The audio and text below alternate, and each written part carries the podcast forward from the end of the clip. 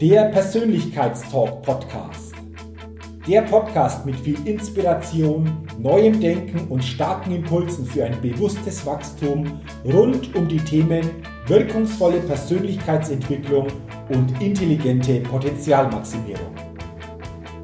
Der Podcast ist für alle Menschen, die ihre mentale und emotionale Welt nachhaltig erweitern und stärken, ihre Persönlichkeit entwickeln und ihre Potenziale maximieren wollen, um dadurch immer wieder sowohl in ihrem beruflichen wie auch im persönlichen Leben ganz besonders leuchtende Ausrufezeichen setzen zu können. Mein Name ist Jürgen Zwickel und ich freue mich sehr, dass du heute mit dabei bist. Also, lass uns mit dem Persönlichkeitstalk starten.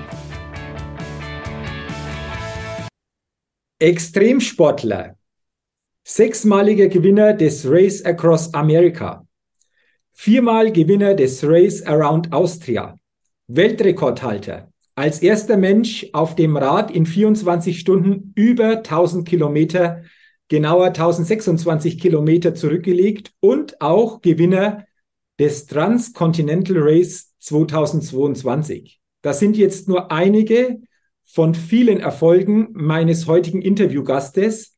Und ich freue mich heute wirklich ganz, ganz ähm, ja, ja, intensiv oder ganz, ganz stark auf meinen heutigen Interviewgast, denn ich begrüße heute im Persönlichkeitstalk-Podcast Christoph Strasser. Lieber Christoph, herzlich willkommen und schön, dass du dir die Zeit nimmst und wir die Möglichkeit haben für dieses Gespräch.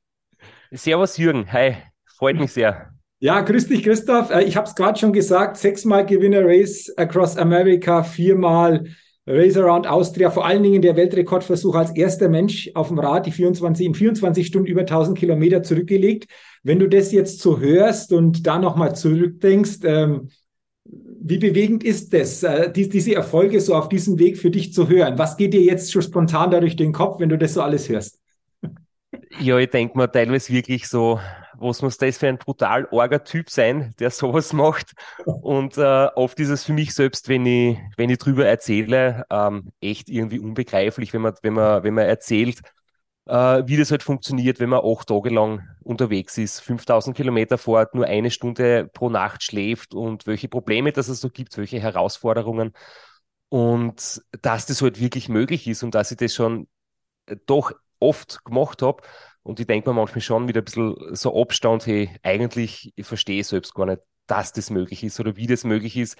Aber es geht halt tatsächlich. Und äh, wenn ich, wenn ich so die Perspektive ein bisschen wechsle, wenn du im täglichen Training bist, wenn du im Rennen drinnen bist, wenn du quasi in der Ich-Perspektive bist, du warst einfach über so viele Jahre, wo man das trainiert hat und teilweise automatisiert hat, die ganzen Abläufe, was zu tun ist und man denkt nicht wirklich drüber nach.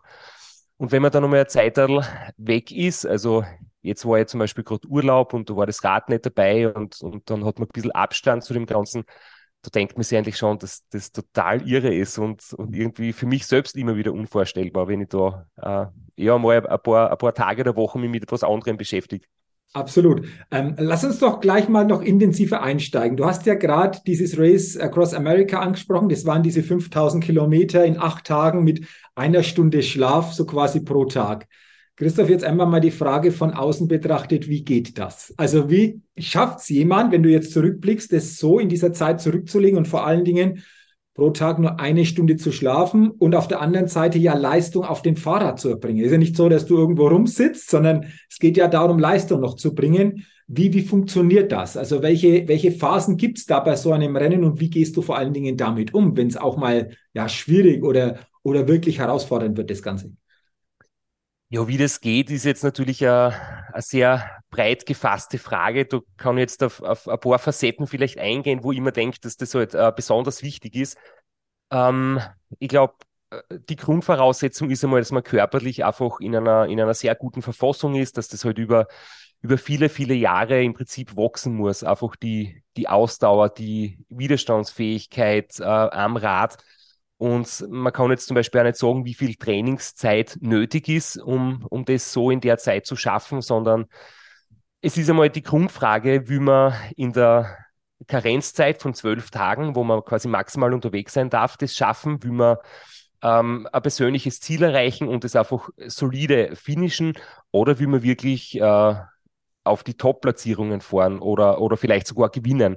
Und da wird es dann natürlich nochmal viel, viel ähm, schwieriger von der körperlichen Seite her. Ich denke, mental ist es natürlich eine riesengroße Herausforderung. Ähm, aber da ist es vielleicht sogar so, dass man, dass man, wenn man körperlich ein bisschen weniger fit ist und, und quasi länger unterwegs ist, dass es dann vielleicht sogar mental etwas schwieriger wird, weil du bist dann zwölf Tage unterwegs und du musst zwölf Tage lang Krisen bewältigen und du musst zwölf Tage lang Müdigkeit aushalten und zwölf Tage lang mit den Temperaturunterschieden und den, den Sitzbeschwerden und den ganzen körperlichen Problemen irgendwie äh, dich, dich abmühen und es immer wieder lösen. Und wenn du halt einfach ähm, sehr, sehr gut bist körperlich und wirklich Chancen hast, ganz vorn dabei zu sein, bist du ein paar Tage weniger am Radl, hast dann auch, wenn du zum Beispiel in Führung bist, also das, das habe ich immer deutlich gemerkt, du bist am ersten Platz im Kopf auch wesentlich entspannter. Du hast irgendwie so einfach die Sicherheit, es geht gut und, und ein Zahnrad fügt sich quasi ins andere und, und du hast viel weniger Probleme zu lösen, wie wenn du quasi hinter den eigenen Erwartungen zurückbleibst. Ähm, aber jetzt wieder zurück, es ist eigentlich so die, wahrscheinlich das, das Härteste ist einfach die Vorbereitung. Sprich, wenn man jetzt da irgendwie im Herbst die Planungen macht und sich für den Start entscheidet, dann habe ich im Prinzip bis nächsten Juni, wo das Rennen immer startet, Zeit. Und das sind dann halt meistens so acht bis zehn Monate. Und da hast du halt wirklich trainieren, trainieren, trainieren. Und äh, wie es früher war in meiner Anfangszeit, wo ich nebenbei noch studiert habe, da hast du natürlich Studienkollegen und Freunde und du bist viel gemeinsam mit vielen anderen Leuten beim Training am Rad unterwegs. Aber wenn man älter wird, wenn man erwachsen wird, wenn das Leben sich, sich ändert rundherum, dann hast du weniger Trainingskollegen und bist jetzt sehr viel allein unterwegs, weil mit Mitte 30 haben die wenigsten Leute regelmäßig Zeit, mit dir unter der Woche am Mittwoch von 10 bis 17 Uhr sieben Stunden zu trainieren. Mhm. Und natürlich ist vom Leistungslevel auch nicht mehr so leicht, äh, Leute zu finden, die ähnlich unterwegs sind. Das heißt, äh, ja, 90 Prozent meiner Trainings muss ich quasi allein machen, obwohl es zu zweit oder zu dritt natürlich mehr Spaß macht. Und deswegen ist halt wirklich so die körperliche Vorbereitung einmal ähm, einer der, der härtesten Brocken. Okay, du hast schon gesagt, dann geht es darum, acht, neun oder zehn Monate Vorbereitung, Training.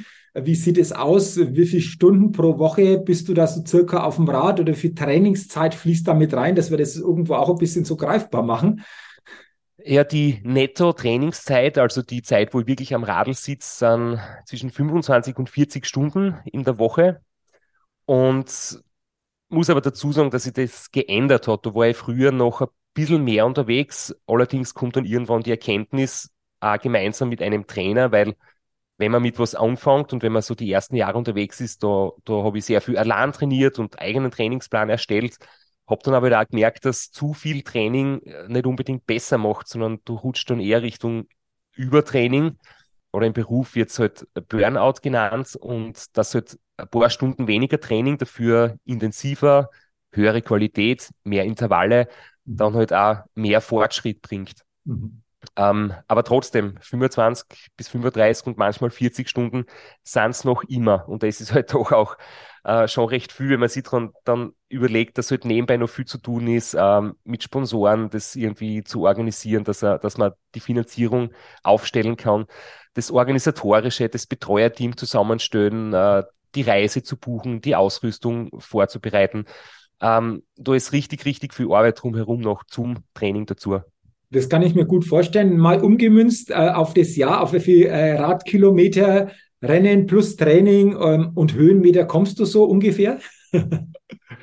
das kann ich jetzt nur schätzen oder besser gesagt hochrechnen, weil ich im Winter ähm, recht viel Indoor trainiere, wenn das Wetter draußen schlecht ist und wenn es sehr früh dunkel wird. Und die Indoor-Kilometer sind halt im Prinzip eine Fantasiezahl. Die rechnen eigentlich immer so in Stunden. Mhm. Also Trainingsstunden im Jahr sind so zwischen 1000 und 1300 mhm. circa. Und ja, hochgerechnet sind es dann so plus minus 35.000 Kilometer circa. Wow, also das ist, äh, darf man sicher mal auf der Zunge zergehen lassen, circa 35.000 Kilometer. Viele fahren Fahrrad, aber natürlich in einer ganz anderen ähm, Dimension, wie du das magst. Ähm, Christoph, du hast gerade gesagt, dieses Thema Vorbereitung ist elementar für solche großen Ereignisse. um überhaupt die Chance zu haben, da einfach auch gut zu performen auch äh, jemanden an der Seite zu haben, der gut unterstützt, würdest du sagen, übertragen auch auf andere Themen unseres Lebens, wenn jemand, egal was auch Großes vorhat, ist elementar die Vorbereitung und so quasi ja Menschen oder Coaches an die Seite zu holen, die einfach auch da gut begleiten. Würdest du sagen, das kann man auch wunderbar auf andere Themen, auf andere große Dinge transformieren, das Ganze? Ganz sicher sogar. Mhm. Und ähm, das wäre jetzt eh noch ein anderer Punkt gewesen, den ich auch noch ansprechen wollte, ähm, zur ersten Frage, die ja fast nicht zu beantworten ist, nämlich wie das geht. Ähm, Stichwort Betreuerteam, so wie du es jetzt auch gesagt hast, ähm, das ist ein ganz, ganz wesentlicher Faktor. Also unterwegs ist ja dann so, dass ich zum Beispiel in meinem Fall elf Betreuer mit dabei habe, die sich halt abwechselnd rund um die Uhr auch um mich kümmern, äh, die mit Begleitauto dabei sind, wenn es erlaubt ist, tagsüber muss teilweise das Auto ähm, sich von mir ein bisschen fernhalten, damit man den Verkehr nicht, nicht stört. Aber wenn es dunkel wird, muss das Auto direkt hinter mir sein.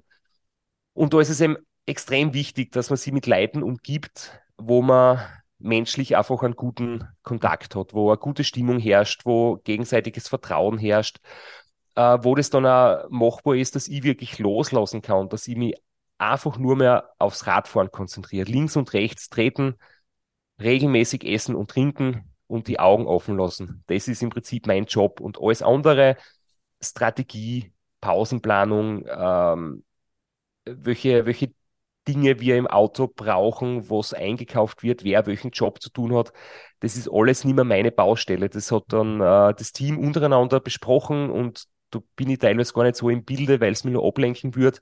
Und ich glaube, das ist einfach auch so eine große Parallele, dass man gute Leute braucht rund um sich und dass man gleichzeitig auch loslassen kann. Weil das ist für mich jetzt schon schwierig. Ich bin unterm Jahr im Prinzip mein eigener Chef, mache das alles äh, selbstständig. Und dann heißt es aber, wenn man sich zum Start hin bewegt, äh, das Ganze abzugeben. Das heißt, alles, was ich das ganze Jahr aufgebaut habe, äh, das, das, die Finanzierung aufgestellt, ähm, das heißt dann loszulassen und jemand anderen zu übergeben, Mhm. Und gleichzeitig zu wissen, die machen das so gut, dass ich mich komplett drauf verlassen kann und dann nicht Control-Freak sein darf. Also ich darf nicht Entscheidungen treffen. Ich habe ich sage das immer so scherzhaft, äh, die einzige Entscheidung, die ich treffen darf, ist, ob die Flüssignahrung noch Schoko oder Vanille schmeckt. Und wann ich was essen muss, wie viel ich essen muss, wie viel ich schlafen darf, unter Anführungszeichen, wie die Pausen geplant werden, das entscheidet alles mein Team, weil die haben den Streckenplan, die haben die Wetterprognose, die haben äh, die Zwischenstände, die wissen im Prinzip sehr, sehr viel, um eine gute Entscheidung zu treffen. Und ich habe meinen Tunnelblick und, und aus meinem Tunnelblick heraus, gemeinsam mit Müdigkeit, äh, würde ich einfach schlechte oder falsche Entscheidungen treffen. Und deswegen, glaube ich, muss man das manchmal lernen, sich selbst zurückzunehmen und die Entscheidungen dem anderen zu geben. Und dann okay. einfach nur mehr sich auf seine Kernkompetenz zu verlassen, ja, oder ähm, zu verringern. Und da ist es halt in meinem Fall einfach nur mehr Radlfahren. Okay, ähm, interessant, was du ansprichst. Also auch loslassen, ähm, so quasi das Thema in andere, andere übergeben, vertrauensvoll andere übergeben. Lass mich da mal noch mal nachfragen bei dieser Teamzusammenstellung, die dich da begleiten, dieses Begleitteam. Ähm, wer setzt das zusammen? Ähm, magst du das? Sind es immer so die gleichen, die dann irgendwo schon eingespielt sind? Worauf achtest du oder hast du geachtet, wie es losging bei deinem Team? Ähm, willst du uns da noch ein bisschen mitnehmen, wie das da aussieht? Ja, begonnen haben wir alle, wie wir noch im Prinzip so in dem Alter waren, so man hat studiert oder man ist mit dem Studium gerade fertig geworden oder, oder man hat vielleicht seine erste eigene Firma eröffnet oder so. Und ähm, da waren nicht viele Freunde dabei. Und es war super, nur wir haben natürlich am Anfang nicht so viel Erfahrung gehabt und so die Professionalität ist erst im Laufe der Zeit gekommen. Mhm. Und dann waren wir eine sehr gut eingespielte äh, Partie, mhm. wie wir in Österreich sagen. Mhm. Und äh, dann war natürlich immer wieder mal der Fall, dass jemand nicht mehr mitfahren können, können hat. Das heißt, ähm, keinen Urlaub kriegt oder Familie gegründet oder andere Dinge, einfach keine Zeit gehabt. Und dann habe ich natürlich immer, trotzdem ich versucht habe, das Team zusammenzuhalten, neue Leute gebraucht. Mhm. Und da habe ich dann das immer so gemacht, dass ich quasi in meinem ähm, Freundes- und Bekanntenkreis gefragt habe, wisst ihr einen Sportarzt oder einen Physiotherapeuten oder einen Radlmechaniker, der irgendwie über drei Ecken vielleicht uns kennt und der dazu passen würde. Das heißt, ich habe mich immer im Vorfeld als Priorität eins darum bemüht, dass das menschlich passt mhm. und dann erst quasi um die, um die Fähigkeiten mich wirklich gekümmert. Natürlich Sportarzt und Physiotherapeut sind zwar ähm, Positionen, die müssen natürlich Profis sein in ihrem Gebiet, aber es gibt ja da sehr viel ähm, Navigation, zum Beispiel Autofahren, äh, Einkaufen, Kochen und, und einfach so kleine Arbeiten, die im Team wichtig sind, die natürlich, wo es mehr Menschen gibt, die das können. Mhm. Und da war mir immer wichtiger, zuerst muss es menschlich passen und dann die nötigen Fähigkeiten, die kann man in recht kurzer Zeit irgendwie mit Learning by Doing ähm, dazulernen. Da haben wir dann so Vorbereitungswochenende gehabt oder kleinere Wettkämpfe im Vorfeld, wo dann die neuen Leute dabei waren. Und äh, trotzdem habe ich gemerkt, meine wichtigste Aufgabe ist auch, äh, dafür zu sorgen, dass äh, alle, die mich begleiten, eine gute Zeit haben. Mhm. Dass sie gern dabei sind. Und dass sie im Idealfall, wenn das Rennen vorbei ist, im Nachhinein sagen, hey, das war, es war brutal anstrengend, aber es war eine geile Erfahrung für alle, die dabei waren und ich bin beim nächsten Mal wieder dabei. Mhm. Und wenn ich jetzt ein Egoist bin und ein Selbstdarsteller und jemand, der halt im Prinzip sich einfach äh, ja, ungut verhaltet, dann wird es jetzt so sein, dass meine Betreuer sagen im nächsten Jahr, hm, eigentlich, ich habe keinen Bock mehr. Ich bin, das war einmal, das war genug und nächstes Mal bitte suchst du einen anderen. Und dann fangst du jedes Mal bei Null an. Mhm. Weil auch wenn ich der beste Radlfahrer bin und körperlich super drauf bin und die mentalen Strategien habe, mit den Problemen umzugehen, trotzdem ist das Team halt unglaublich wichtig. Und so die gemeinsame Erfahrung, wie man auf Unvorhersehbares reagiert, auf Autobahnen, auf Streckenänderungen, auf körperliche Probleme, das ist halt alles ein Erfahrungsschatz, der im Team wächst. Mhm. Und deswegen ist es irrsinnig wichtig, dass das Team so im Großen und Ganzen zusammenbleibt und trotzdem hat es natürlich auch Vorteile, wenn hin und wieder so frischer Wind dazukommt. Äh, jemand, der ein bisschen neuen Schwung mitbringt und, und neue Ideen hat. Mhm. Also die Kombination ist schon gut, nur wenn man halt wie in einer Firma, wenn du, wenn du ein zehn Personen Unternehmen hast und alle deine Mitarbeiter kündigen zugleich und du musst zehn neue Leute einstellen, dann wirst es ziemlich schwierig haben. Mhm. Und so ähnlich ist es eben auch bei mir. Okay. Äh, hast es jetzt sehr, sehr anschaulich geschildert, ähm, wie wichtig das Team ist. Hat sich natürlich in den letzten Jahren, denke ich, sehr, sehr gut bewährt. Sonst hättest du wahrscheinlich auch nicht diese Erfolge so einfahren können. Wenn wir einfach nochmal so beim Race Across America bleiben, sechsmal dieses Race gewonnen. Gibt es von diesen sechs Siegen einen Sieg, wo du sagst, der sticht besonders heraus? Ähm, Gibt es da etwas, ähm, wenn du jetzt spontan so zurückdenkst an diese sechs äh, Siege beim, beim Race Across America? Also von den Emotionen her war es, glaube ich, 2013. Das war mein zweiter Sieg und es war aber insofern äh, ganz ein besonderer Moment, weil es war das erste Mal überhaupt, dass es jemand geschafft hat, äh, das Rennen unter acht Tagen zu gewinnen. Und da war im Jahr davor war ja ein Rückschlag oder ein ziemlich enttäuschendes Ergebnis. Da bin ich knapp Zweiter gewesen mhm. und dann habe ich halt durch das, dass äh, der Rezo Schoch aus der Schweiz, der, der ein Jahr vorher gewonnen hat, der war dann wieder mit am Start und jetzt haben wir da, wie soll ich sagen, eine, eine Rivalität gehabt und da waren da viel Emotionen dabei, ein bisschen Enttäuschung vom letzten Jahr, umgemünzt in, in die extra Motivation, quasi heuer gibt's die Revanche und, und heuer machen wir alles besser und das ganze Team war bis in die Haarspitzen motiviert und dann ist es tatsächlich gelungen, ähm, erstmals unter acht Tagen zu fahren und das war definitiv äh, ähm, wahrscheinlich der, der emotionalste mhm. äh, Moment, äh, wenn es so um die Erfolge geht. Es war dann auch im Jahr darauf nochmal ganz besonders, weil ich da quasi ohne diesen großen Konkurrenzkampf, da war ich mit einem riesen, riesigen Vorsprung dann wieder als Erster im Ziel, habe ich meine eigene Bestzeit noch einmal verbessert auf sieben Tage 15 Stunden. Und ja, dann war 2015 ein Ausscheiden, da bin ich ein bisschen zu selbstsicher gewesen und haben gedacht, passt, äh, der nächste Erfolg kommt sicher und, und haben uns ein bisschen wenig um die Basics gekümmert, sozusagen, äh, ja, ein bisschen vorausgesetzt, dass ich wieder gesund durchkomme. Die Frage ist nur, in welcher Zeit.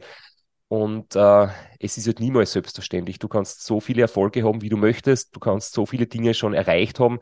Äh, du musst immer einen Worst-Case-Plan haben und, und aufs Schlimmste vorbereitet sein. Und äh, da wird auch gelernt, dass es zum Beispiel nichts mit Optimismus zu tun hat. Das wird ja oft so äh, besprochen, so positiv denken, optimistisch sein. Ähm, wenn man davon ausgeht, dass das gelingen wird, weil man Erfahrung hat und weil man schon vieles geschafft hat, sondern ich denke, ähm, wirkliche Sicherheit gibt das, wenn man absolut top vorbereitet ist, wenn man sich für jedes mögliche Problem, für jedes denkbare Problem im Vorfeld schon eine Lösung überlegt. Und wenn du dann am Start stehst mit dem, mit der Gewissheit, egal was passiert, mich kann nichts aus dem Rhythmus bringen. Mich kann nichts wirklich äh, so stören, dass ich, ähm, dass ich komplett äh, versagen werde, weil ich bin für jedes Szenario vorbereitet. Mhm. Das finde ich so der Zustand, den ich halt erstrebe vor dem Start. Nicht, nicht positiv denken, sondern eher viele Probleme bedenken und für alles vorbereitet sein und dann kann kommen, was will und es wird nichts passieren. Und äh, diese Lektion habe ich dann halt nochmal lernen müssen. Und dann habe ich noch, habe ich noch drei Erfolge geschafft hintereinander und da war sicher der, ähm, der sechste Sieg 2019 äh, ganz speziell, weil das, ähm, die sechs Siege hat vorher eben auch noch keiner geschafft und es war schon auch so ein großes Ziel dann über viele Jahre hinweg, das, das einmal zu schaffen. Okay, also zum ersten Mal unter acht Tage geblieben, zum ersten Mal sechs Siege beim Race Across America, also wirklich so Premieren äh, geschaffen bei diesem, ja, ich kann mal, kann mal sagen, härtesten ähm, Ultrarennen der Welt, oder? Würdest du schon einschätzen, dass das das härteste Ultrarennen ist? Ja, es wird immer so gesagt und ich will es definitiv nicht bestreiten, aber ich muss schon dazu sagen, dass äh, das Vergleichen immer ein bisschen bisschen schwierig ist. Es wird natürlich in den Medien gemacht und steht groß auf der Webseite Toughest Bicycle Race in the World. Mhm. Ich muss sagen, ganz ehrlich, das kann nur jemand sagen, der alle Rennen kennt. Und mhm. ich kenne nicht alle. Und ob jetzt der Tour de France härter, härter ist oder weniger hart als ein Race Across America, das, das wird immer wieder diskutiert. Ich muss sagen, ich glaube, Tour de France ist auch nicht weniger hart. Es ist einfach ganz, ganz anders. Mhm. Aber bei den ähm, bei den Ultracycling-Bewerben ist halt äh, das Race Across America definitiv das mit dem höchsten Stellenwert und äh, das berühmteste und, und, und sicher auch das Wichtigste. Mhm, mhm, okay. Ähm, du hast es eindrucksvoll geschildert, äh, wie wichtig das Team ist. Das Team hat dich begleitet in all den Jahren, auch sicherlich zu diesen ganzen Erfolgen geführt.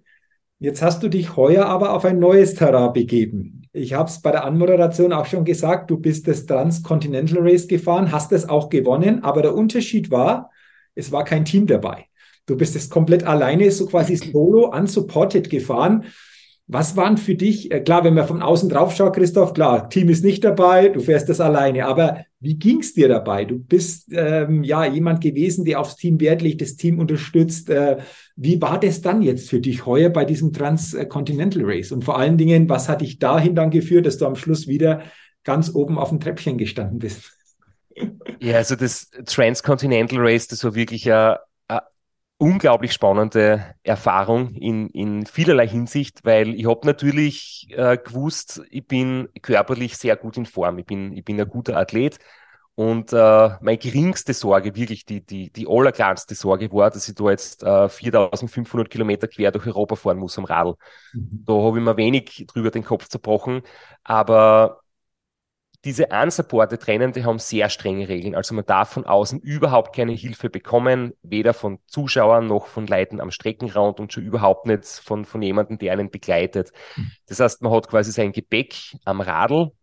Das ist meistens so in zwei, drei äh, kleinen Taschen. Dort mit so Werkzeug dabei, Ersatzteile, äh, Bekleidung, wenn es kalt wird, wenn es regnet, einen Schlafsack und äh, dann fährt man los. Und da sind ja auch knapp 300 Teilnehmer. Also vom, von der Teilnehmerzahl und auch von der Leistungsdichte war das unglaublich hoch. Und der ganze unsupported Sport ist wirklich sehr am Boomen. Es gibt immer mehr Rennen, immer mehr Teilnehmer, die das betreiben und sehr beliebt und auch der Stellenwert wird immer höher. Und äh, nachdem Race Across America Planungen schon sehr früh losgehen müssen, und im letzten Winter war ja wieder Lockdown und man hat nicht gewusst, wie wird das, habe ich gesagt, passt. Ich wollte immer schon mal probieren, wie geht's mir ohne mein Team, wie geht's mir unsupported und jetzt ist der Moment, weil Planungen für RAM sind im Prinzip viel zu kompliziert und unsicher, deswegen ist jetzt der richtige Moment, um es endlich zu probieren. Und man muss dann halt im Vorfeld total anders planen. Da geht es dann darum, äh, wie kann man sein Gepäck organisieren mit dem wenigen Platz, den man zur Verfügung hat. Äh, beim RAM kannst du 10 Reservelaufräder mitnehmen, du kannst 20 Schläuche mitnehmen, du kannst, du kannst 50 Liter Flüssignahrung mitnehmen, du kannst wirklich alles perfekt planen und du hast fast unlimitiert Platz. Mhm. Da kannst du einen Reserveschlauch mitnehmen, äh, eine kleine Pumpe, äh, eine Regenjacke, nicht einmal ein Ersatztrikot, weil für das ist einfach zu wenig Platz, so also ein paar Mini-Tools und du musst wirklich überlegen, wie, wie hat das alles Platz und du musst ganz, ganz viele Dinge weglassen. Ähm, dann muss man sich eine Stromversorgung überlegen. Man muss sich sein Radcomputer, das Navigationsgerät, äh, das Handy unterwegs laden. Nimmt man da einen Nabendynamo, nimmt man USB-Powerbanks, äh, die Vor- und die Nachteile abwiegen, dann das Ganze aufzubauen. Man muss natürlich auch selbst das Rad aufbauen, weil im, in, wenn man eine Panne hat, muss man es auch selbst unterwegs reparieren. Das heißt, man muss da schon mit dem ganzen Ding vertraut sein. Und äh, die Streckenplanung ist kostet auch selbst zu machen. Es gibt vorgegebene Checkpoints, aber zwischen den Checkpoints kann man eben oder muss man, je nachdem wie man sieht, äh, sich die Stre Strecke selber planen. Das heißt, du sitzt mal hunderte Stunden vor Google Maps und überlegt sie, nehme ich die Hauptstraßen, mache ich einen Umweg oder nehme ich die Abkürzung über den Berg oder fahre sogar die Schotterstraße, um ein paar Kilometer zu sparen. Mhm. Äh, wahnsinnig viel, viel Aufwand und es unterwegs zu sein war dann nicht auch sehr speziell, weil äh, ja, man hat niemand zum Reden. Wenn es dann schlecht geht, hat man niemand zum Reden. Wenn es dann gut geht, hat man niemand, mit dem man seine Freude teilen kann. Es ist halt so, der, die Motivation von außen fällt halt komplett weg. Äh, das war sehr, sehr ungewohnt für mich, ja. Mhm. Also sehr, sehr ungewohnt. Wie bist du dann umgegangen mit diesen Themen? Also Stichwort Ernährung natürlich auch, das ist ein ganz wichtiger Fakt. Ähm, du hast ja gesagt, bei Teambegleitung, da ist alles mit dabei, da wird was rausgereicht, das ist relativ einfach. Aber am Supporter, du kannst das Ganze ja gar nicht mitnehmen. Wie, wie, wie war das? Wie hast du das überhaupt organisiert, das Ganze? Ja, beim, äh, beim RAM oder Racing Austria, da haben wir halt Protokolle, Excel-Tabellen, äh, Kalorien, äh, Angaben. Wir wissen genau, wie viel Milliliter Flüssigkeit, wie viel Salztabletten, wie viel Flüssignahrung, wie viel Kohlehydrate habe ich zu mir genommen. Habe ich vielleicht ein bisschen ein Defizit, dann wird, wird es wieder aufgeholt und wird einfach mitprotokolliert. Und da kann man sich darauf verlassen, dass man keine Unterversorgung hat. Außer es wird einem schlecht, aber das kann man mit, dem, mit den richtigen Produkten eigentlich auch dann vermeiden oder im Vorfeld sich halt im Training herantasten, wo ich dann sicher bin, ich kann von dieser Flüssignahrung pro Stunde 500 Kalorien aufnehmen, ohne dass mir schlecht wird. Und beim Transcontinental Race, da ist halt ein bisschen, äh, also nicht Glück, aber Ungewissheit dabei. Man hat eigentlich keine Möglichkeit, viel mitzunehmen. Ich habe ein paar Müsli-Riegel mitgehabt und ein paar Gels für Notfälle, wenn du mitten in der Nacht irgendwo nichts mehr zum Einkaufen findest, dass du eben quasi ein Backup dabei hast aber grundsätzlich äh, unterwegs einkaufen. Und das ist halt in, der Start war in Belgien. Äh, Belgien, Niederlande, Deutschland, Österreich, da gibt es noch recht viel Auswahl. Aber dann so ähm, Slowenien, Kroatien, Bosnien, Montenegro, Rumänien, äh, du wirst dann schon etwas dünner und dann sind halt einfach nur mehr Tankstellen und du weißt im Prinzip, es gibt halt Cola und, und Schokoriegel und Snickers und, und diese Dinge gibt es überall wirklich zu kaufen. Und äh, ja, frische Sachen, äh, Brot oder irgendwas mit Gemüse drinnen, das wird halt schwierig und du hast dann auch vielleicht das Hygieneproblem. Wenn das schon zu lange irgendwie ungekühlt irgendwo liegt oder so, wird er vielleicht schlecht. Mhm. Und deswegen kannst du dann eigentlich nur die von Junkfood ernähren und halt das Motto gilt, so viel wie geht irgendwie reinzustopfen, weil da wird natürlich nicht mehr mitprotokolliert, wie viel Kalorien habe ich zu mir genommen. Du kannst nur schauen, dass so viel wie möglich zu essen reingeht äh, und dass da hoffentlich nicht schlecht wird dabei. Okay, auch, auch interessant. Ähm, hättest du dir in manchen Situationen einfach ähm, ein Team oder ein Teammitglied so quasi bei diesem Transcontinental Race mal gewünscht, wo du sagst, egal in welche Richtung, du hast gesagt, dass man sagt, Mensch, da gibt es jemanden, der ein Stück weit unterstützt oder wo auch mal Freude zu teilen ist oder mit der Versorgung. Gab es da solche Momente einfach mal oder sagst, ah, jetzt, wenn jemand da wäre, das, das wäre schon sehr, sehr, sehr, sehr gut? Ja, hat es permanent eigentlich gegeben. Ähm, ich habe schon mit, mit sehr vielen unsupported Fahrern im Vorfeld auch geredet und viele sagen halt, und das verstehe und das, das kann ich auch unterstreichen, dass eins der schönsten Dinge ist wirklich, dass man allein unterwegs ist. Man hat wirklich so, das ist eine ganz eine spezielle Selbsterfahrung, die man da macht. Und du bist halt wirklich auf dich gestellt. Es stresst dich niemand von außen. Äh, du kannst frei entscheiden. Du kannst entscheiden, ob ich jetzt die Schlafpause mache, ob ich in einem Hotelzimmer eincheck oder ob ich mit dem Schlafsack irgendwo auf einer Bushaltestelle schlafe oder, oder hinter einem, hinter einem Stall irgendwo in der Wiese. Du bist wirklich total frei in deiner Entscheidung und äh, du bist ruhig in einer ruhigen Umgebung mit dir selbst unterwegs. Das, das ist schon auch reizvoll. Aber gerade wenn es dann in Phasen passiert, dass man jetzt sehr, sehr müde wird, dann ist es wirklich, war es für mich jetzt sehr ungewohnt und sehr schwierig, weil ähm, ich habe meine Strategie gehabt, von vornherein mehr zu schlafen, weil ich kenne wirklich die fürchterlichen Ausprägungen von Schlafentzug. Beim Race Across America ist der Schlaf halt so gering, dass du wirklich im Prinzip im Kopf nicht mehr funktionierst. Du, äh, du, du bildest da Sachen ein, du verlierst die Orientierung. Es gibt halt Phasen, wo es dir wirklich schlecht geht. Und in so einer Phase bist du absolut unsicher unterwegs und, und würdest niemals allein Rad fahren können. Das wäre viel zu gefährlich. Das geht nur, wenn dein Begleitteam mit dabei ist und dich beobachtet und im schlimmsten Fall halt eine Pause quasi verordnet. Aber es ist jemand da, mit dem du reden kannst, äh, der dich unterhält, der Musik spielt und äh, der dich einfach munter haltet. Und bei dem Rennen ist halt wirklich, du, du, kannst maximal Selbstgespräche führen. Und das war dann auch eine meiner Strategien, dass ich drei Stunden pro Nacht äh, geschlafen habe grundsätzlich und, und immer wieder, wenn Müdigkeitsphasen kommen sind, habe ich halt mein, mein Handy eingeschalten und mir selbst Sprachnachrichten aufgenommen mhm. und habe halt einfach mit mir selbst geredet und das ein bisschen mitdokumentiert, was gerade so passiert.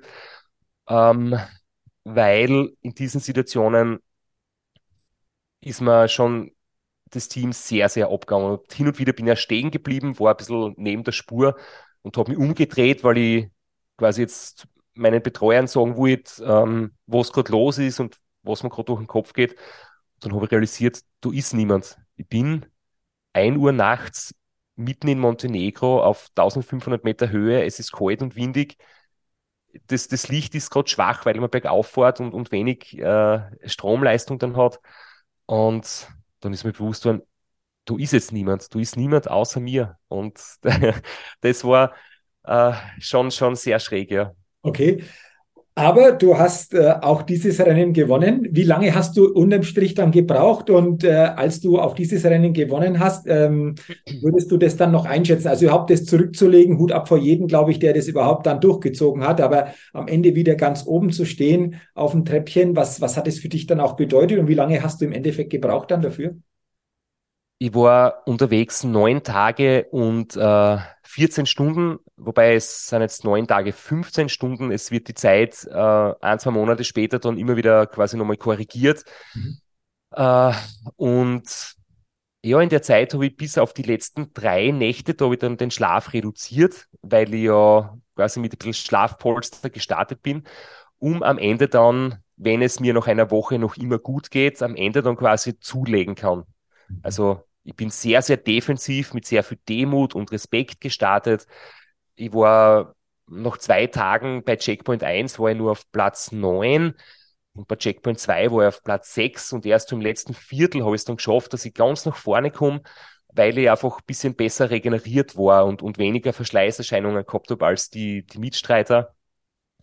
Und ja, das, das Ankommen im Ziel war dann, war dann irgendwie auch sehr speziell, weil es ist ja dem Ziel dann auch im Prinzip, du bist auch alleine und, und auch wenn beim Race Across America jetzt im Ziel nicht die große Party stattfindet, ähm, du hast deine Betreuer, du umarmst jeden, du bist einfach stolz gegenseitig, dass man es gemeinsam geschafft hat und äh, beim Transcontinental Race kommst du ins Ziel und dann bist du halt dort und dann steigst ab und gehst ins Zimmer und dann natürlich, äh, wenn andere ins Ziel kommen, du freust dich mit denen, du begrüßt alle, es werden dann von Tag zu Tag mehr Finisher und, und man trifft dann immer wieder andere Leute.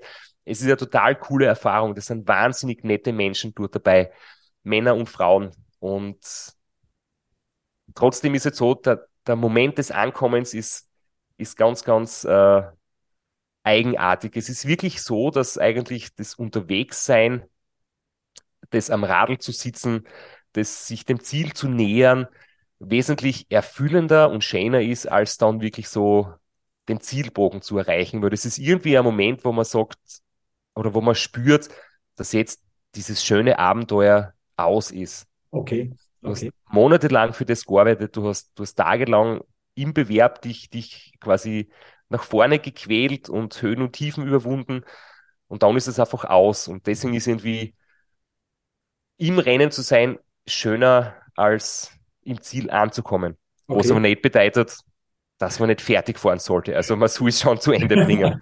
aber, aber von der Relation her, wenn ich dich verstehe, ist so der Weg einfach erfüllender, auf dem Weg unterwegs zu sein, wie letztendlich nur hinzuarbeiten, um in dieses Ziel zu kommen. Ich glaube, das ist äh, so gut ausgedrückt. Also auch das eine wahnsinnige Erfahrung. Und lass uns gerne bitte noch über ein ähm, ganz besonderes Highlight, glaube ich, auch sprechen 2021. Dieser Weltrekord. Also als erster Mensch die 1000 Kilometer geknackt, 24 Stunden auf dem Rad, über 1000 Meter, 1026 Kilometer zurückgelegt. Äh, wie war das nochmal? War das auch nochmal etwas ganz Spezielles, wenn du weißt, ich bin der erste Mensch, der diese Schallmauer so quasi durchknackt hat? Das war definitiv was ganz Besonderes und äh, das war im Prinzip auch äh, ein neues Ziel von mir, nachdem ich, nachdem ich beim RAM den sechsten Erfolg geschafft habe, haben wir gedacht, jetzt ist äh, Zeit für ein, ein neues Kapitel und es hat schon seit vielen, vielen Jahren in meinem Hinterkopf ein bisschen so ähm, sich entwickelt, äh, die Frage, ist es vielleicht möglich, 1000 Kilometer zu fahren? Es ist ja eigentlich völlig absurd und scheinbar nicht möglich, aber wenn man sich dann einmal mehr damit beschäftigt, und das ist jetzt wirklich äh, dieses, äh, ich mag das Wort Projekt nicht gern, aber sagen wir diese Unternehmung, mhm. sich auf 1000 Kilometer vorzubereiten. Es war die körperliche Vorbereitung ein großer Schlüssel.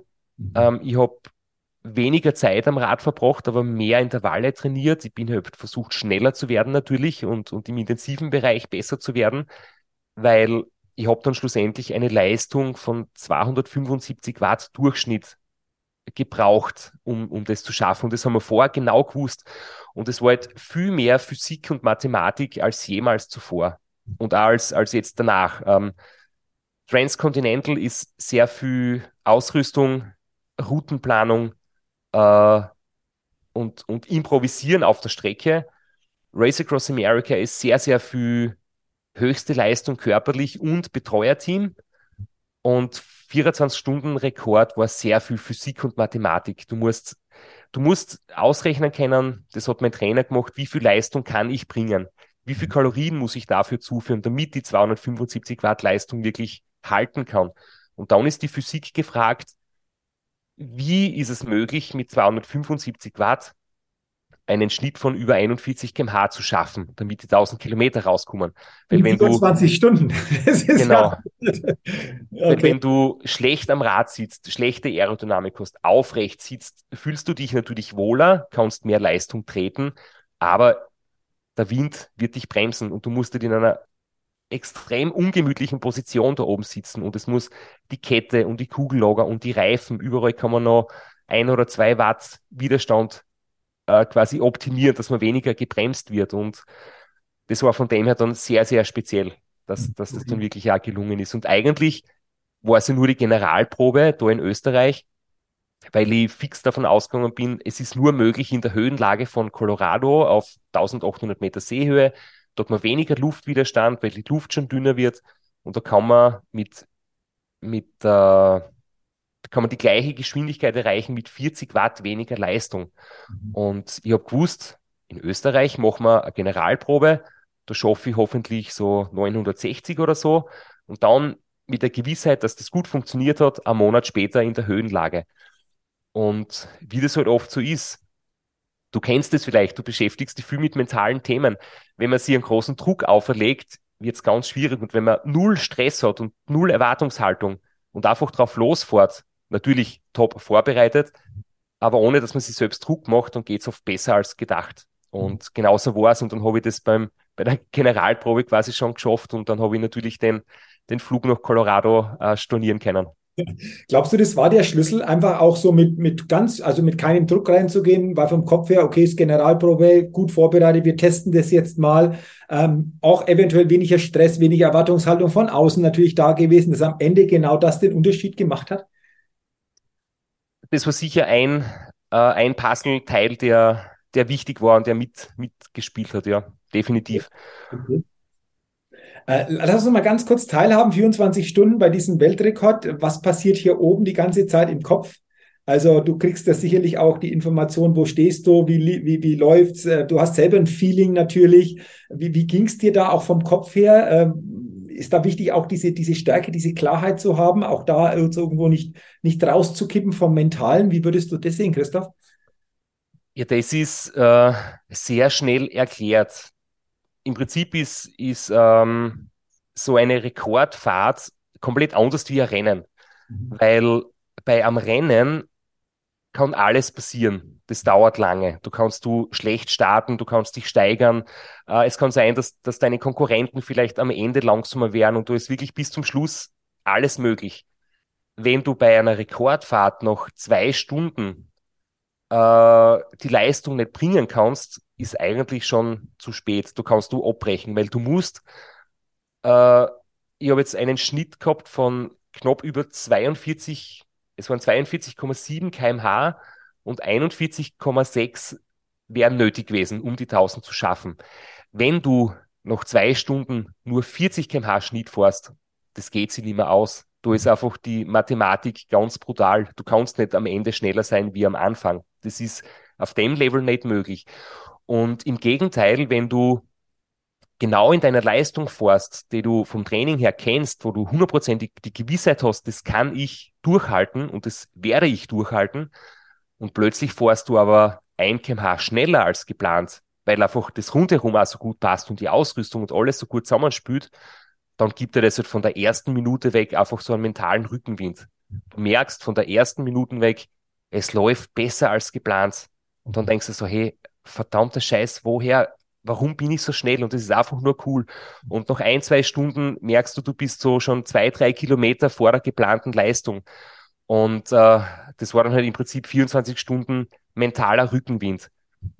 Und ja, bei, bei anderen Bewerben ist es halt oft so, dass am Anfang einmal ganz schwierig ist und du kommst nicht wirklich in den Rhythmus und du musst durchs erste Tief schon durchbeißen.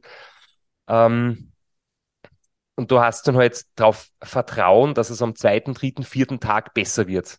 Und ähm, beim, bei der Rekordfahrt habe ich auch meine Probleme gehabt und ich habe fürchterliche Rückenschmerzen gekriegt nach ein paar Stunden. Aber auf der anderen Seite immer der Blick auf den Radlcomputer hat mich in Sicherheit gewogen. Ich bin so gut unterwegs und, und es kann nicht mehr viel schiefgehen, auch wenn ich am Ende ein bisschen nachlasse. Ich habe schon einen kleinen Polster und, und es war dann mental natürlich um einiges leichter, wie äh, wenn du ein langes Rennen hast und es, es läuft am, am Anfang zum Beispiel ganz schlecht.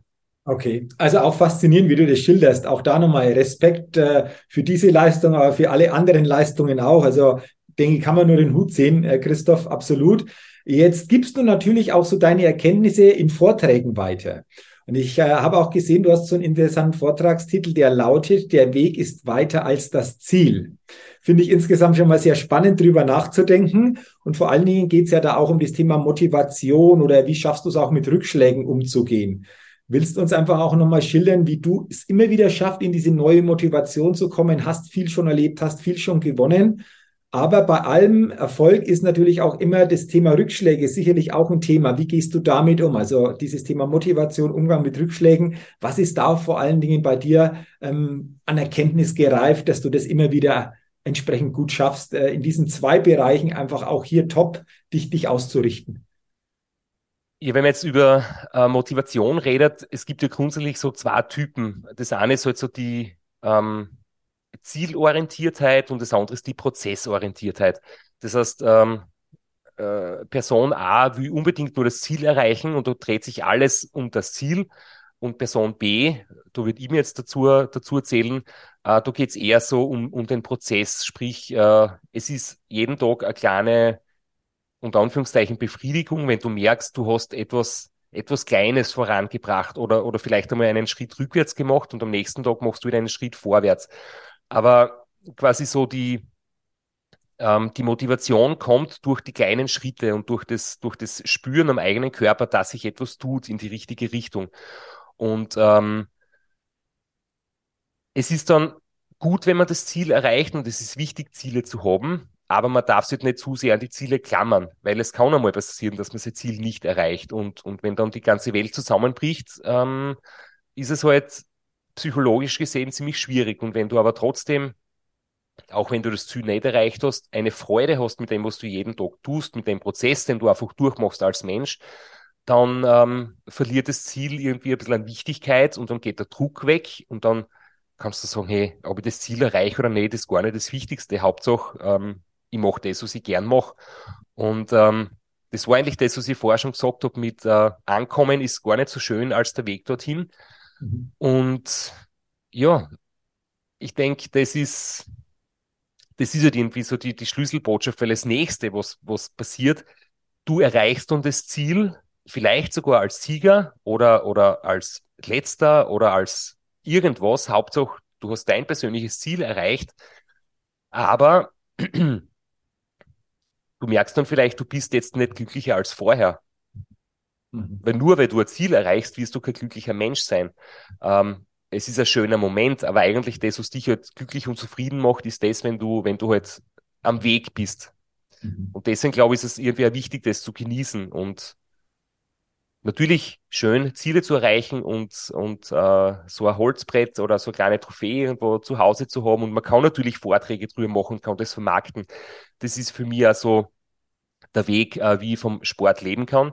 Da ist natürlich gut, wenn man, wenn man äh, erfolgreiche Geschichten zu erzählen hat, aber es ist genauso interessant, über sein Scheitern zu sprechen und über die Dinge, die man daraus lernt, weil man lernt definitiv aus Rückschlägen immer mehr als aus Erfolgen. Das ist einfach äh, klar, weil man einfach die, die Schwachpunkte gesagt kriegt und seine, äh, die Dinge, die nicht funktionieren, das sieht man halt nur, wenn man scheitert. Wenn man was gut macht und es gelingt, dann hat man Bestätigung kriegt, aber wenig, äh, wenig neue Erfahrungen gemacht, wo man sie noch verbessern kann. Mhm. Ähm, du sprichst es an, absolut. Du hast ja geschildert, Race ähm, Across America. Gab es ja diesen Moment, ähm, der da einfach auch mal war. Wie gehst du grundsätzlich damit um? Richtest du dich einfach auch sehr, sehr schnell wieder aus auf das, was kann ich daraus lernen, was kann ich daraus verbessern, um dann das ähm, entsprechend besser zu machen? Ist ja auch häufig so eine mentale Sache. Ähm, wie, wie gehst du damit um, wenn, wenn mal in welchem Bereich auch immer so ein Rückschlag passiert? Es bleibt dann eigentlich gar nichts anderes übrig äh, in Wirklichkeit. Ich muss schon sagen, ich bin äh, ein Typ, dem das sehr nahe geht und ich bin äh, gerade wenn es um Betreuerteams geht, ist mir sehr wichtig, dass Harmonie herrscht. Und mir geht es sehr nahe, wenn etwas nicht funktioniert. Und ich bin dann auch schon sehr niedergeschlagen, wenn, wenn man ausscheidet bei so einem Rennen. Ich kann jetzt nicht sagen, abhaken, nach vorne schauen, positiv denken, sondern das ist schon okay, dass das einmal ein paar Wochen richtig weh tut. Ich glaube, die Zeit darf man sich gönnen. Und das ist ja ganz wichtig. Das ist ja, wenn, wenn Trauerfälle passieren, gehört einfach die Phase dazu, dass man trauert. Wenn man persönliche Rückschläge erleidet, gehört es meiner Meinung nach auch dazu, dass man mal eine gewisse Zeit niedergeschlagen ist und sein darf. Aber nach einer gewissen Zeit natürlich, man kann es nicht rückgängig machen, man kann es nicht ändern. Und äh, dann ist schon halt die Möglichkeit da, viel draus zu lernen und vor allem auch halt selbst ehrlich zu sich sein und Schwächen einzugestehen und nicht, nicht zu sagen, ähm, der Trainer hat falsch geplant, der Mechaniker hat einen Fehler gemacht bei der Ausrüstung, sondern das, das war mein, mhm. meine Lernerfahrung. Ich bin verantwortlich für die Leute, die in meinem Team sind. Ich bin verantwortlich dafür, dass sie, dass sie den richtigen Weg wählen in der Vorbereitung. Und äh, ich muss in Zukunft halt auch selbst an den Stellschrauben drehen und nicht andere Leute dafür verantwortlich machen. Okay, also und das ist auch nochmal, ja. Gerne. Ich habe bis jetzt immer, immer wenn Rückschläge waren, oft zwei, drei Jahre später erst äh, gemerkt, dass das halt wirklich vielleicht Optionen eröffnet hat, die es sonst gar nicht geben hätte. Ähm, zum Beispiel wollte eben diesen 24-Stunden-Rekord einmal auf der Bahn fahren, ähm, im Velodrom. Den habe ich dann müssen krankheitsbedingt absagen. Alles war geplant, alles war bezahlt, alles war vorbereitet, war fürchterlich niedergeschlagen und äh, habe dann aber kurzfristig entschlossen, zur 24 Stunden Weltmeisterschaft zu fahren. Ähm, das war im Jahr 2016. und habe dann dort den ersten Platz gemacht. Und da habe ich dann im Nachhinein erkannt, okay, ich habe zwar das absagen müssen, aber ein paar Wochen später bin ich dafür woanders gelandet, wo ich sonst gar nie hinkommen wäre. Ähm, solche Dinge passieren halt manchmal nach, nach Enttäuschungen, plant man dann plötzlich um und es kommt was Gutes, mit dem man sonst gar nicht irgendwie gerechnet hätte. Mhm. Okay, also auch für sich zu erkennen, jeder Rückschlag ist irgendwo auch für mich, weil es kann sich dadurch was entwickeln, es kann sich dadurch was anderes ergeben, was ohne diese Situation so gar nicht zustande gekommen wäre. Auch danke nochmal, Christoph, für, für diese wertvollen Gedanken. Zum Schluss, wir sind jetzt Ende November 2022. Jetzt frage ich dich einfach mal, was steht denn so 2023 so auf dem Plan? Gibt es da schon wieder bestimmte ähm, ja, Wettbewerbe, ähm, wo du sagst, da, da bin ich dabei, da gehe ich an den Start? Da bin ich gerade noch am Planen, ehrlich gesagt. Ähm, ich überlege mir das immer, ich tue lieber im Vorfeld nachdenken, was mache ich und warum möchte ich das machen. Was ist für mich, was hat für mich einen großen Reiz und einen großen Stellenwert. Dafür, wenn ich mir das im Vorfeld gut überlege, kommt die oft gefragte Frage nicht, dass ich unterwegs dann nicht mehr weiß, warum tue ich mir den Blödsinn eigentlich an. Das, das wäre ja oft gefragt, äh, wie kann man sich das beantworten, wenn man sich unterwegs denkt, warum eigentlich? Und deswegen überlegen wir das lieber im Vorfeld ein bisschen länger. Und wenn ich mich dann entschieden habe, dann wird im Prinzip das Grübeln abgestellt und dann gehe ich wirklich so, ähm, ja, das ist, glaube ich, eines der wichtigen Dinge, wenn man dann was macht, auch den Kopf auszuschalten. Nicht immer wieder überlegen, ist das das Richtige und vielleicht doch das andere oder war es die richtige Entscheidung, sondern vorher gut überlegen, aber dann unterwegs zu sein und den Kopf auszuschalten und halt aufs, aufs Hier und Jetzt konzentrieren. Mhm. Okay, auch das nochmal, schöne Botschaft, zu sagen, klar entscheiden, das Warum klären, aber dann wirklich zu sagen, jetzt gehe ich den Weg. Also wir werden es mitbekommen, was da so im neuen Jahr 2023 alles ansteht für die, die natürlich da näher einfach auch dran sind. Ich verlinke ja auch deine Website in den Show Notes. Also wer da interessiert ist, schaut da mal drauf. Da gibt's einfach auch noch tolle Videos, ähm, wird das eine oder andere noch vertieft. Habt da auch hier die Möglichkeit, noch viel, viel mehr Informationen zu bekommen. Und zum Abschluss, äh, lieber Christoph, ähm, was ist so dein letzter Gedanke an die Zuhörerinnen und Zuhörer des Persönlichkeitstalk Podcast, wo du sagst, Mensch, das ist mir wichtig, das gebe ich gerne mal weiter. Ähm, nicht nur für den Radsport, sondern auch für andere Situationen des Lebens kann man das wunderbar verwenden. Was würdest du sagen? Was ist am Schluss so ein wichtiges Statement, das dir grundsätzlich einfach auch wichtig ist? Äh, du würdest jetzt wahrscheinlich, wenn du mich zehnmal fragst, zehnmal was anderes sagen. Das okay. ist jetzt sehr spontan aber das ist etwas, was mich heuer viele Tage beschäftigt hat, wie ich da unsupported unterwegs war und da ist mir das immer wieder bewusst geworden. Es ist einerseits sehr interessant, wie man als Mensch funktioniert mit Menschen, die man gern hat, rund um sich. Ähm, ich bin jetzt mehr der groß jammert oder der groß irgendwie äh, sich selbst in den Mittelpunkt stellt, aber trotzdem, man merkt halt, wenn man von Menschen umgeben ist, ist man ganz anders, wie wenn man alleine ist. Mhm. Ähm, man hat gerne ein bisschen Anerkennung, man hat manchmal gerne ein bisschen Mitleid, man, man teilt sich gerne mit und, und wenn man seine beste Leistung abruft, hätte man gerne ein bisschen ein Kompliment vielleicht. Und das war interessant, allein unterwegs zu sein. Du hast ein Problem und du jammerst nicht. Mhm. Du hast einen Autofahrer, der dich irgendwie anpöbelt und du regst dich nicht auf. Und mhm. das ist irgendwie ganz speziell gewesen. Ich glaube, das ist, äh, was man im Mentaltraining oft bespricht, als so die, was erstrebenswert ist, dass man Dinge halt neutral einfach mhm. hinnimmt, ohne zu bewerten. Das ist schlecht, das ist gut, das geht mir auf die Nerven oder das ist jetzt irgendwie besonders super, sondern einfach so ein bisschen emotionslos hinnehmen und äh, ja, wenn es ein Problem gibt, akzeptieren und eine Lösung suchen. Mhm. Weil jammern bringt nur dann was, wenn da wer zuhört. Wenn da niemand zuhört, wirst du nicht jammern. Und mhm. das war irgendwie eine ganz spezielle Erfahrung. Und ich denke, das ist etwas, was man anstreben sollte. Ähm, natürlich soll man sich über Dinge freuen, aber jetzt nicht, nicht, nicht äh, überbordend und auch nicht über Dinge sich aufregen, sondern Dinge so nehmen, wie sie sind. Nicht zu viel drüber nachdenken, sondern einfach hinnehmen und das Beste draus machen. Ich sage jetzt einfach, lieber Christoph, wunderbar für dieses Schlussstatement. Da steckt nämlich auch nochmal sehr, sehr viel drin, wenn wir uns das wirklich auch bewusst machen in vielen täglichen Situationen. Glaube ich, können wir das jeder von uns einfach auch so umsetzen. Und ähm, ich sage danke für das Schlussstatement, aber danke vor allen Dingen nochmal für dieses Gespräch. Mich hat es wahnsinnig gefreut, dass wir hier über diesen Weg uns austauschen haben können. Ich glaube, wir hätten noch viel oder können noch viel, viel länger einfach viele Dinge besprechen, aber du hast uns an deinem Weg so wunderbar teilhaben lassen. Danke dafür. Respekt nochmal für deine großen Erfolge und natürlich für die Zukunft. Toi, toi, toi, alles, alles Gute, sportlich, privat, persönlich. Ähm, maximalen Erfolg auch im neuen Jahr oder auch in den nächsten Jahren, egal was auch immer da noch kommt oder Außergewöhnliches auf dich wartet. Vielen Dank ähm, dir und allen, die uns zuhören, alles Gute, viel Erfolg und viel Spaß. Hat mich sehr gefreut. Vielen Dank, lieber Christoph. Ja, liebe Zuhörer, liebe Zuhörer des Persönlichkeitstalk Podcast, vielen Dank, dass du bei dieser Folge mit dabei warst. Ich wünsche dir, dass du viele Inspirationen, Impulse aus diesem Gespräch mit rausnehmen kannst, für dich umsetzen kannst. Und wenn es dann zukünftig auch auf dem Rad mehr Kilometer werden, umso besser. In diesem Sinne wünsche ich dir auch alles Gute und denke immer daran, wenn es um deine innere Aufstellung auf deinem täglichen Spielfeld des Lebens geht, da geht noch was, entdecke in dir, was möglich ist. Du bist dein einziges Limit. Sei ein Lebenschampion auf deinem täglichen Spielfeld des Lebens, denn ein Lebenschampion gewinnt immer als Persönlichkeit. Bis zum nächsten Mal, dein Jürgen.